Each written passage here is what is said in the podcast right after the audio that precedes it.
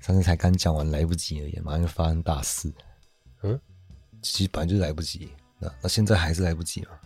但是我们就是专心做我们要做的事啊，我们就是要把那个观念论搞定了。越来不及的时候，越要越慢。斯宾诺莎还没讲完，你讲不完。哎、欸，可我觉得你上集好像有个嗯讲的不太好。好，你说。我说这个说法不好。嗯，就是你就说啊，我当个斯宾诺莎主义者就好了。嗯，然后哎，为什么这句话听起来就是 把斯宾诺莎分了一个比较低的位阶？斯宾诺莎就还没进观念论呢，嗯、但是他是观念论前最高成就了。不是他的框架没有展开，他其实给后面的人很大的启发。他就是，而且说实在的，大部分人口真的是到斯宾诺莎就好了，因为我们不需要这么多顶尖的聪明人。好像政府会讲的话。因为我本来一直都是统治者视角啊，思想家不要这么多，我需要螺丝钉而已。嗯，你一个故事就一个主角嘛，不可能每个人都是主角。但是重点是他们是平等的，我们也是需要一般人啊，不然我是要拯救谁？没有，什么叫到斯宾诺莎就好？其实到斯宾诺莎很不容易，好不好？大多数人也办不到，好不好？我的意思是说，斯宾诺莎现在这定位感觉有点委屈而已。不会不会啊，就像你一个游戏，你一定要有第二关嘛，它也很重要啊。你不能直接跑到最后一关。你没没有玩过魂系游戏吗？我我真的没玩过。但是就算是魂系游戏，它每一关也都很重要吧？嗯，不，它是每个 BOSS 都很重要。对啊，他们都是平等的。嗯，我们一样重要，只是只是我死后有动画，你没有。没有啊，但是每个人一进游戏看到是先看到你啊。嗯，很多人可能根本就遇不到我，一定要人来出来当笛卡尔啊。虽然一直被鞭尸，但是他很重要，你知道吗？啊，本来就要人扮演那个把问题提出来，但是他一直讲错，其实也是给人家很多启发嘛。你不讲错，我我怎么知道什么是对嘛？开始啊。嗯，好，欢迎到今日哲学，为提供最新的哲学资讯。我是表子，我是迪亚哥。那斯宾诺莎的起点，我们已经说的很清楚了。就是他的实体嘛，我们讲那么久都还不知道他的体系到底长什么样子，我们现在才终于要从这个点展开整个体系。我马上就会遇到第一个问题了，就是为什么要展开啊？就是为什么要外推？为什么它不得不有表象？它既然是不受限制的，那它存在的限制又为什么会出现在上帝之内？就是说，为什么上帝他想要看见自己的话，他还需要透过镜子？然后又为什么会有这个镜子？为什么上帝需要一个样子？他需要模样吗？如果不需要的话，那就不会有现在的表象了、啊。那为什么会有？他是一元论呢，全部都是上帝，那他干嘛要那个？他干嘛要要分裂出来？比较好骗嘛？不知道为什么要骗？不是，问题是你那么厉害的话，你干嘛需要？其实道理非常简单啊。如果有人跟你说这个稳赚不赔的，那既然在你你自己赚不就好了？你干嘛还要我？嗯，这样不对吧？应该讲那个鸡同求名牌啊，按照名牌自己买就好了。啊，其实这个问题就是。这就是斯宾诺莎他回答不出来的问题啊，外在化。因为在斯宾诺莎的体系，所有东西都要在上帝之内，它所有都是内在关系啊。那也就是说，外部性它被压抑掉了。那我们来看他是怎么走到这一步的。我们现在先悬置这些这些问题了，然后忘掉我们之前做过的疑虑。不管怎么样，其实我们还是要先，我们还是要先站在那个斯宾诺莎的视角，就是我们要先沉睡在那个斯宾诺莎的梦里面。我们知道做这场梦的人是上帝。他就是从来都不会在梦里面现身嘛，所以这场梦境是他的表象，就包含那个其他具体个人啊，全部都是表象。然后斯宾诺莎他用的术语是分数啊，分数，嗯，好难掌握分数，想表达的是。如果你觉得很难的话，你就把它当成当成表象，或是说他是那个这样讲啊，劣化版的上帝，嗯，他是从上帝的本性派生出来的。要注意，他是派生，不是创造啊，这个差别很大。因为上帝是没有创造的自由，然后这是斯宾诺莎他要支付的代价。就像我们之前说的，上帝的本性如果是监狱的话，那分数就是看守所啊，或是外衣间啊、少年观护所等等，这些也都算是监狱的一种嘛。像我们做噩梦、做美梦、春梦，啊，无论如何，他们都是上帝做的梦啊。所以，上帝与事物之间的关系啊，他说是一种必然的联系，是逻辑意义上的。你不管怎么挣扎，你是逃不出这上帝的五指山。那我们又可以继续追问啊，就是那这种必然的联系是什么？你说他们是必然的联系，那怎么办到的？它怎么发生的？因为如果说上帝他不能直接产生事物的话，那他就无法避免需要中间的环节来作为中介啊。那这个中介用他的话来说就是属性。属性要说的话，我们一开始谢灵他替我们省一点麻烦了，我们这边可以把它直接理解成形式就好了。有两种直接的属性，它分别是思维和和管言。其实这也老生常谈的，因为就笛卡尔的一度嘛。它其实也跟笛卡尔的二元对立，它它们差别其实不大，就他们都是一样的、啊，彼此之间没什么共通点的、啊，他们完全割裂的。就除了斯宾诺莎的，他是在二元之上还笼罩了一个实体嘛，也就很像很像一对那个呃感情不是很好、貌合神离的夫妻啊，他们都是各自独立的个体嘛，啊，这用一个婚姻的形式来担保他们的夫妻关系啊，呃，是一种外在的统一性啊。不是那种你中有我，我中有你啊！啊，思维跟管言也是彼此完全不会接触啊，完全不相干。除了他们是，他们都是被实体派生出来之外，他们没有任何共同点。那其实跟那个笛卡尔他的二元对立没什么差别。然后斯宾诺莎说，实体是有无限的属性的。那如果神要现身的话，其他方式很有限，他只能借助两种形式，嗯，要么是管言，要么就是思维。那没有那个吗？嗯嗯嗯，上帝更不需要现身。对啊，这个问题是前面问题啊，嗯、为什么要展开啊？对不对？你前面把实体讲这样子，你就是要完全照你的原则这样下来。啊，为什么做这两种？其实斯宾诺莎的回答也是 这边有点露出马脚了。他说：“为什么？为什么只有两种？因为人就只能认识到这两种。然后那就两种，但为什么又又是属性？然后他就说：啊，这是实体存在的一个必然后果。他说的非常斩钉截铁。”但他也没有解释说他所谓的必然后果是怎样，就是这种必然性是怎么发生的。就我们看就很明显，他其实也是从经验那边接受这个设定而已啊。而且他还是没有回答我们最想要知道的问题啊，就到底实体是怎么派生出各种分数的？而且另外一方面，我也想知道他到底是有什么苦衷，或者他不正面去直视这些问题啊？因为看起来只是他在经验上有这些东西啊。他在生活里面，他知道有有其他事物，所以他这边其实他没有从实体出发去推出这个东西。那我们之前花那么多时间在讨论实体，然后从这个点外推整个体系，结果我们画这张地图，不是从起点走到分数啊，而是我们另外开一条路接回实体，而且到目前为止，我们大概不知道他有没有接上嘛。所以，假如这个世界没有任何失误的话，那我看他他也不会另辟蹊径啊。那就是因为碍于经验的影响，他才不得不在无限实体去设定有限的分数，不然实体它自行其是的运作就好了，对不对？接下来，那斯宾诺莎又在这个思维跟管言这两个属性之下，又加入两个从属样式，分别是呃运动和静止。那我们现在有这个四个属性，让它们相互交叉组合，我们就可以得到一个本体论序列。好，无限管言它的直接属性是运动和静止。那对应到无限思维，运动是就是意志，静止就是理智，其实蛮典型的一个范畴体系。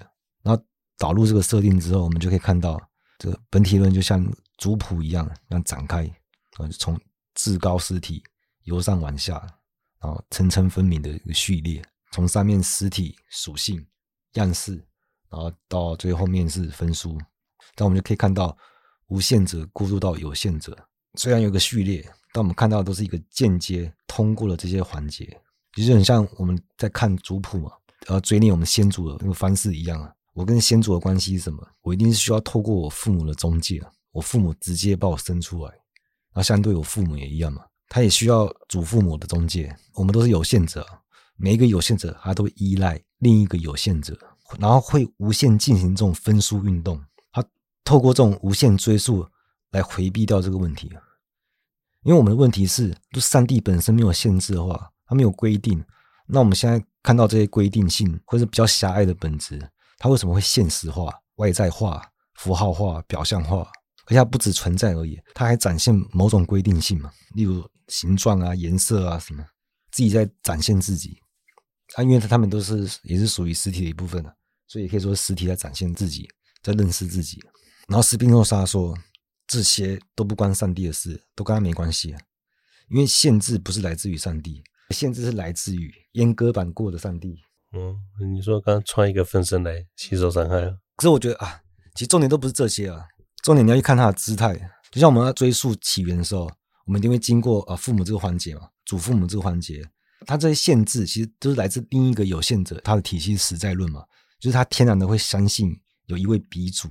关于起源的答案是什么？这个答案永远都是指向上一代啊！就算我没见过我的曾曾曾祖父啊，我也是相信他的存在，不然我的血统就不纯正了。所以，为了确保我们可以追溯本源，它必须无限持续下去。它答案永远都是指向另一个方向，但它绝对不会指向终点。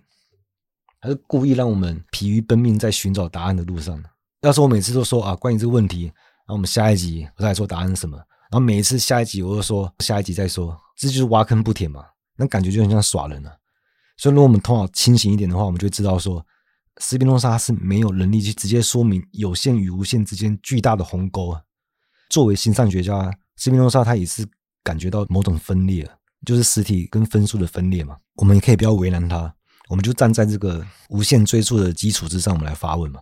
啊，我们在追溯的过程中，我们看不见尽头嘛，因为所有的事物都是派生自上帝的本性。但是有一个问题就是，请问一个静态的上帝，他是要如何做到这一点的？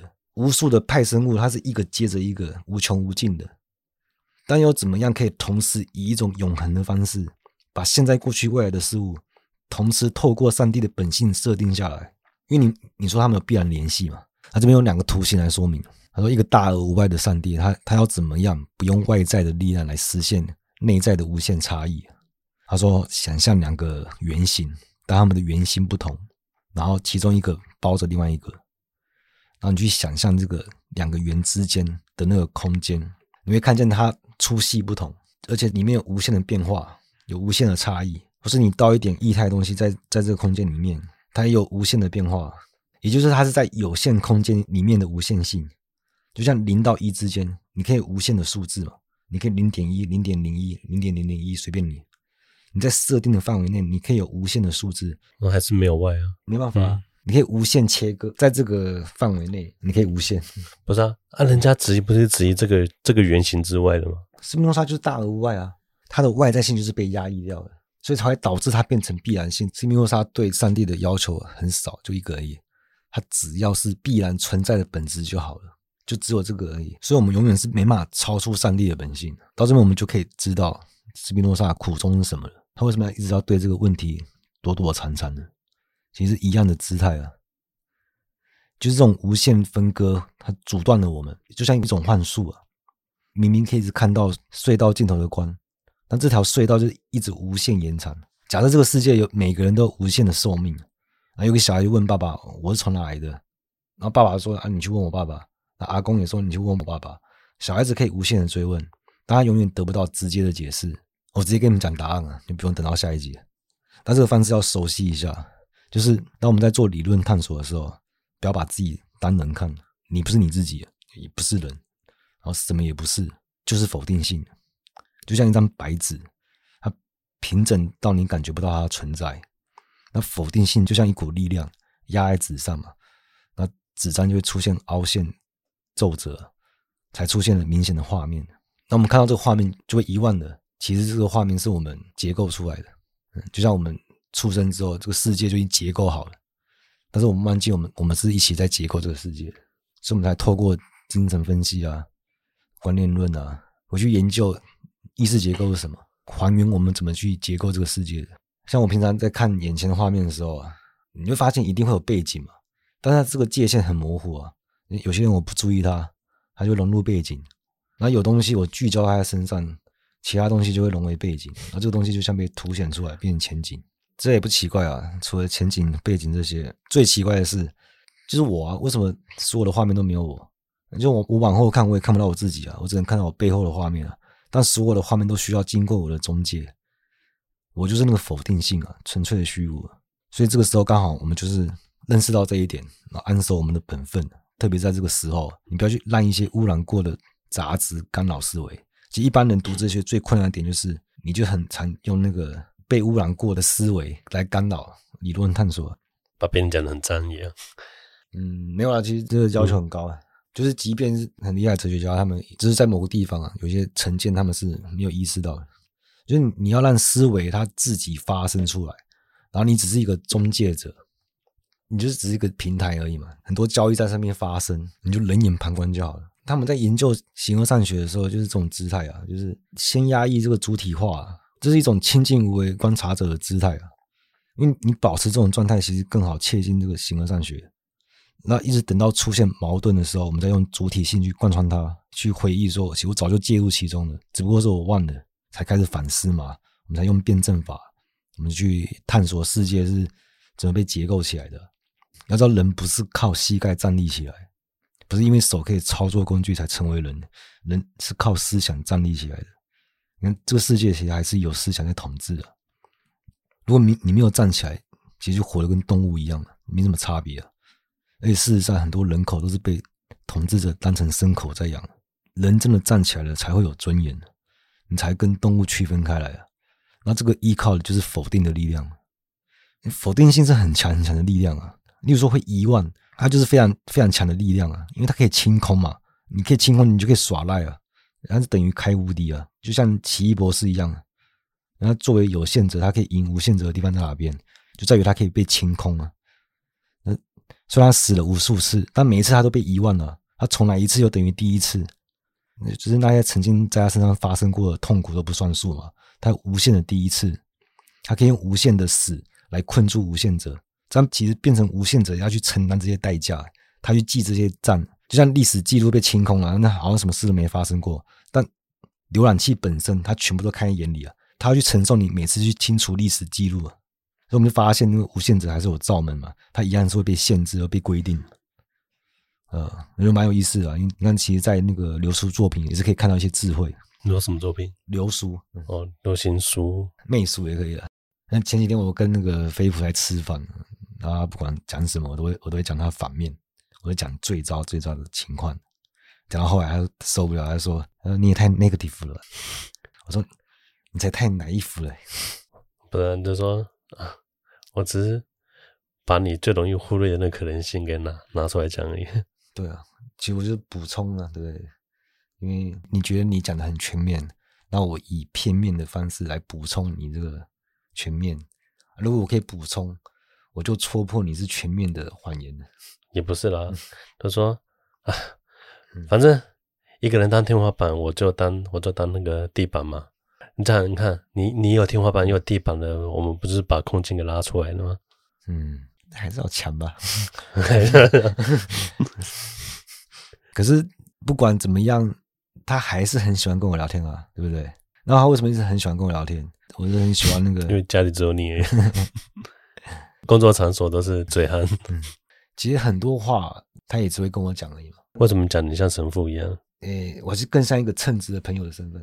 你知道飞布的个性嘛？他就很喜欢一直构造一些很美好的图景啊，然后就一直拆穿他的幻想啊。可是又是他这是他的动力的话，你一直猜他。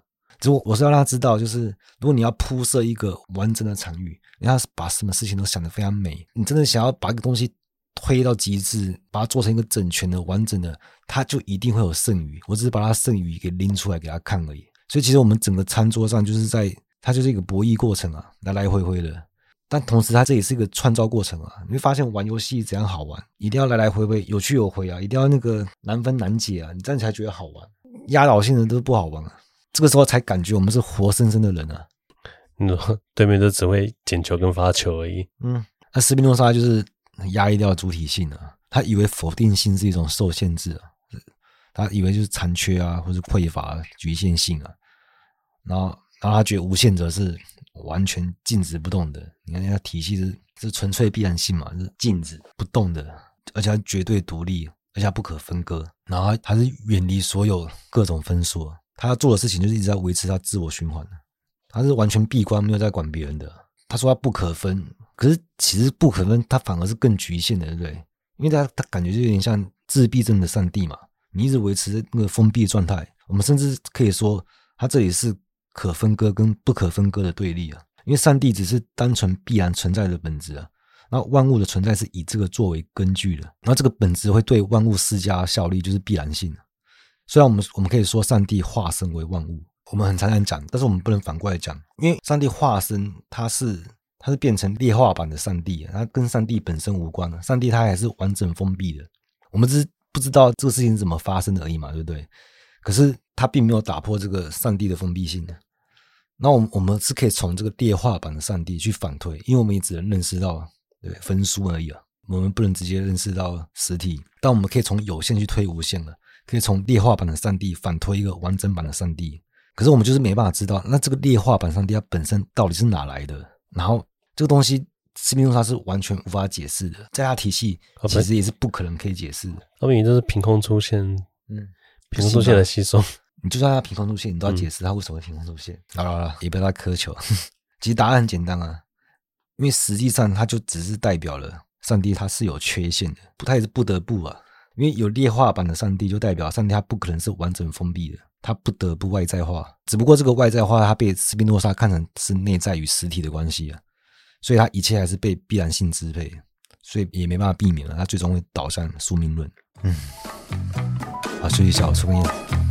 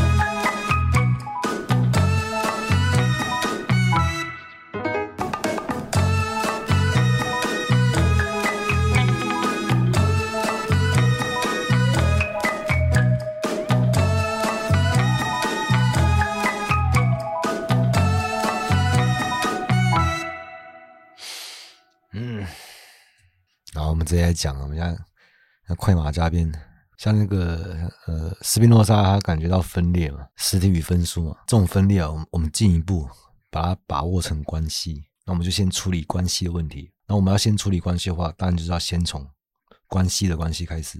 但我们依然是要从分裂出发，因为关系就是从这里发生出来的。这个分裂是因为他试图将一个东西推到极致嘛，想要建构一一个整全啊。但他是无法避免，他会有剩余，这个是铁律啊。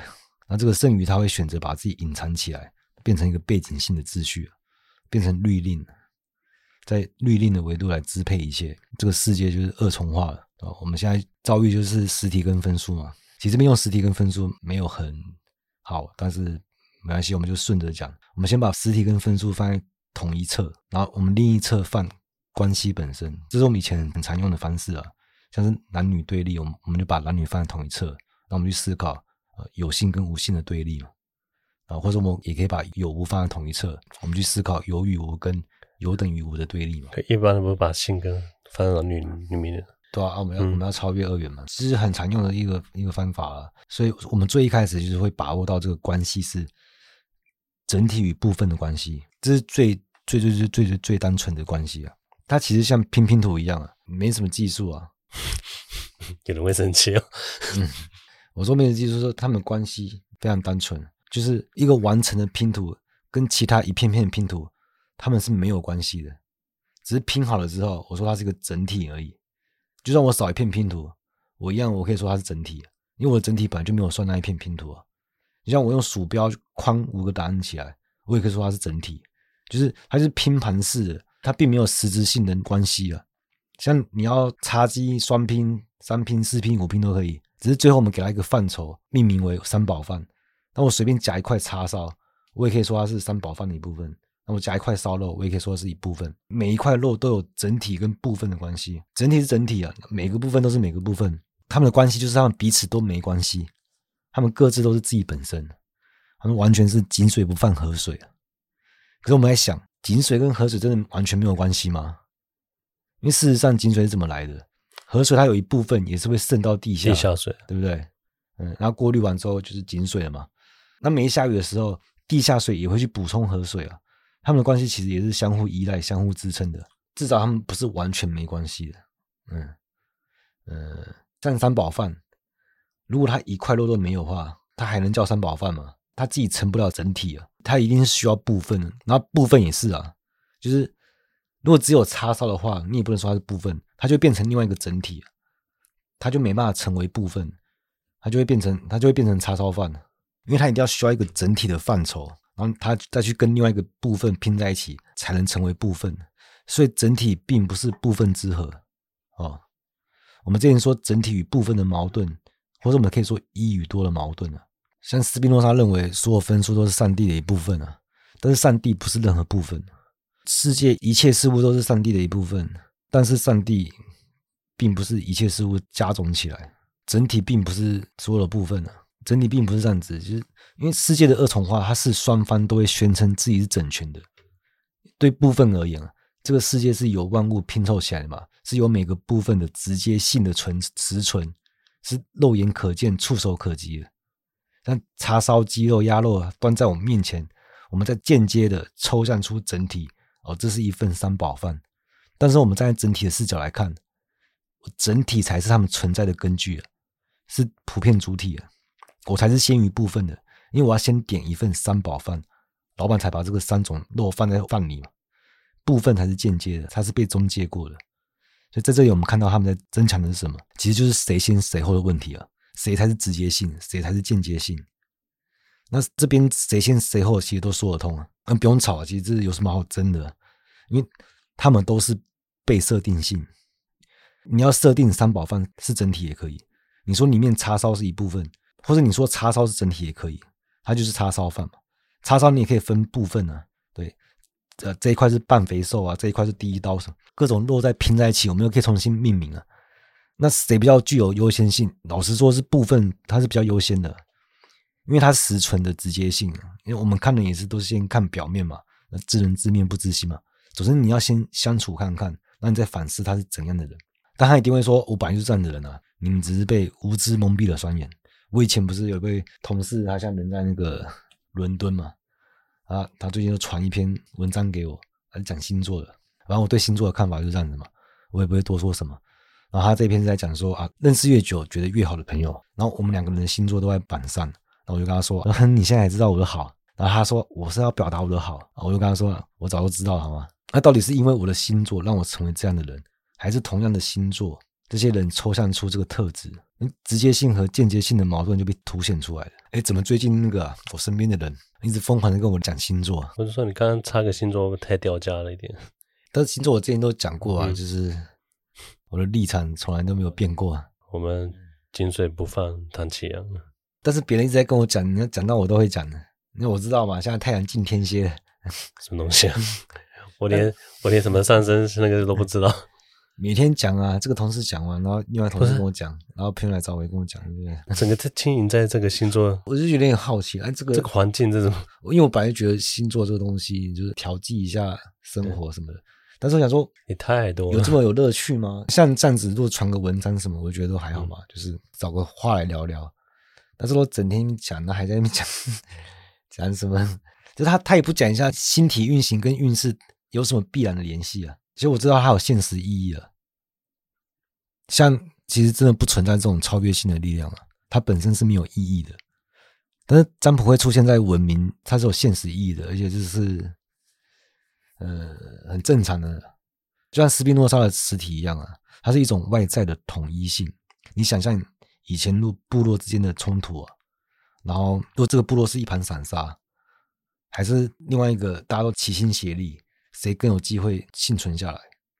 而且在那个时代的环境，你要统一所有意见，然后动员所有人，他就会借助超越性的力量，非常正常。不然整个部落它不是力量分散而已，他还会内斗内耗。那你这个部落他是要怎么幸存下来？嗯，我说 这个部落全部都是战士，那这个部落有带辅助，你觉得谁会赢？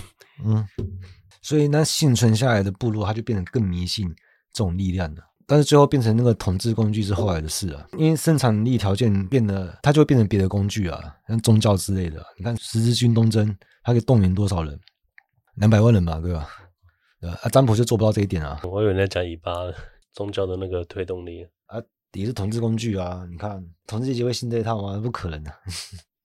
呃，它最一开始起到的作用就是统一性啊，只是我们现在社会会用更高效的意识形态嘛。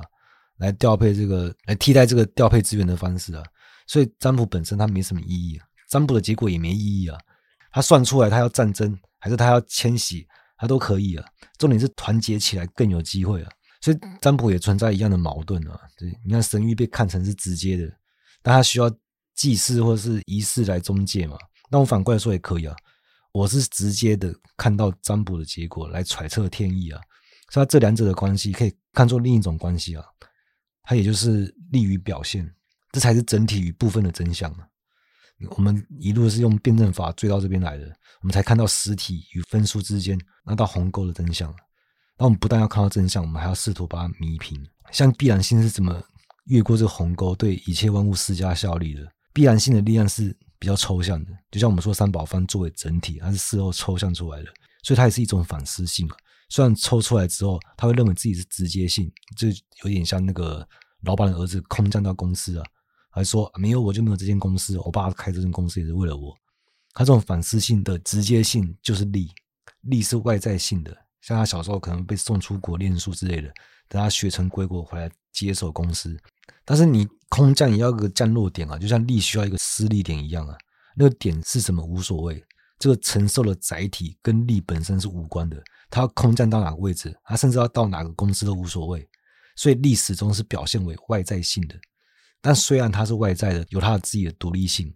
我像他在进入公司之前，公司也是正常运作嘛，然后直到他主动的介入到公司的运作，对公司的运作造成很大的影响，就像一个抽象的力施加在东西上面，变成一种表现，变成一个实存性的直接性。这实体凭空就施加必然性在万物上面，让他们展现内在的规定性。实际上展现的也是实体的内在规定性啊，因为所有的分数都是实体的一部分嘛，是实体用这种方式在认识自己。所有的东西，所有的思维，这个思维不是你脑中的想法。你看到老板儿子，你觉得他很蠢、很丑、很胖，不是你觉得。妈妈的刻板印象，这不是你觉得，不是不是你的思维，是思维在展示自己。包含他穿的衣服、它的颜色、它的形状，这些全部都是思维。像我这么聪明，不是我聪明。包含我们感觉到这个个体化，呃，归根结底都是实体自己的思维，是施加在我身上的必然性，让它涌现出来。我们现在唯一不了解的是，啊，这个必然性到底是怎么施加在我身上的而已。你就感觉很不可思议啊！你形而上的东西莫名其妙就降落在我头上，这种力它是怎么办到的？这时候我们就可以引用力学第三定运动定律啊。力实际上是反作用力，因为抽象的力它并不是直接施加在东西上面的，一定是另一个物碰撞到另外一个物，碰撞产生相反的力。就像老板亲儿子空降这件事啊，亲儿子他不代表力啊，他也是载体，他是承载这个父性律令的暴力啊，介入到公司中，然后搞得天翻地覆，然后公司的动荡它也会产生反作用力，像员工可能对他不信任啊。老板也会觉得他不成才啊，不成气候，还没有这个能力可以掌管公司。所以，我们发现力的真相就是，它是两者之间的关系啊。必然性并不是直接主动施加在事物上，它是借由另一个物去推动下一个物，同时对第一个物施加一个相反的力，它就产生一个主动与被动的矛盾。因为看起来力是主动的强制介入嘛，但另外一方面，力也是被动的，它是被碰撞才产生出来的反作用力。所以力会被看成是外在的，因为我本来好端端的，我也没有能力可以凭空发劲啊，是外力介入才产生反作用力。这个力是外在于我的，但力也具有内在性啊，因为你的确力道施加越强，你的影响越大嘛。像我们游泳，我们蹬墙出发会会有加速度，我会感觉到它它有内在性，它通过运动表现出来。我们现在离答案越来越近了。我们现在就进入到了内在与外在的矛盾。实体是内在的，分数是外在的。实体是封闭的自我循环嘛，它要不停回到自身啊来巩固自己。我们在整体的环节就指出了，它是反思性的直接性，它是与世隔绝的，一直反思自己在看自己，确定自己是直接的，自己是本质。然后分数就在外面抛头露脸，它是作为表象具体实存的。最后这个矛盾统一起来是由谁来完成的？就是由绝对者。把内在跟外在看作为是同一个东西，这个东西就叫做现实，或是绝对者。这里绝对者的绝对是什么意思？我们现在是用的是那个黑格尔的术语。我先说一下，绝对指的就是在本体论上面，呃，原本有两股力量，一种是否定自己，然后你否定自己，一定要先铺设一个可以否定自己的场域嘛，它也就是反思性的场域，然后同时它要去铺设自己外部的存在，一个具体的实存。但是他们他们两个是同一个东西，只是一个留在内在就看成实体，一个走到外面就看成是分数。就像那个平常我我在外面呼风唤雨啊，像个大人物啊，但我回家也是平凡人，我一样要倒垃圾啊，一样要做家事啊，只是同一个人的两面而已，就不会把大人物跟平凡人看成两个不同的人啊。你不要幻想什么大人物有什么了不起啊，就现实一点，大家都是人嘛，没什么特别的，没什么好二分的。对，就像他到底要叫三宝饭。还是它三种不同的肉，到底有什么关系？吃就对了，你好吃就好了，好吃比较实在，所以他就进到利于表现的环节，就会发现太油吃多了你会恶心想吐嘛。你发现好吃的好像也没那么实在，你就会想要更直接的进入内在和外在的环节，最后会发现在外吃饭的人跟我内在的消化系统其实就同一个人了，但我们是靠关系才发现这一点的。反过来看，它就是现实性。我有内在主观意识，也有外在自我形象。外在形象也是先有内心的形象建构好，然后再外推出去嘛。然后想要透过他人的确定啊，我是我自己想的那个我。那我们这边讨论的就是对应到黑格尔的本质论，就讨论的现实性，自己实现自己的本质。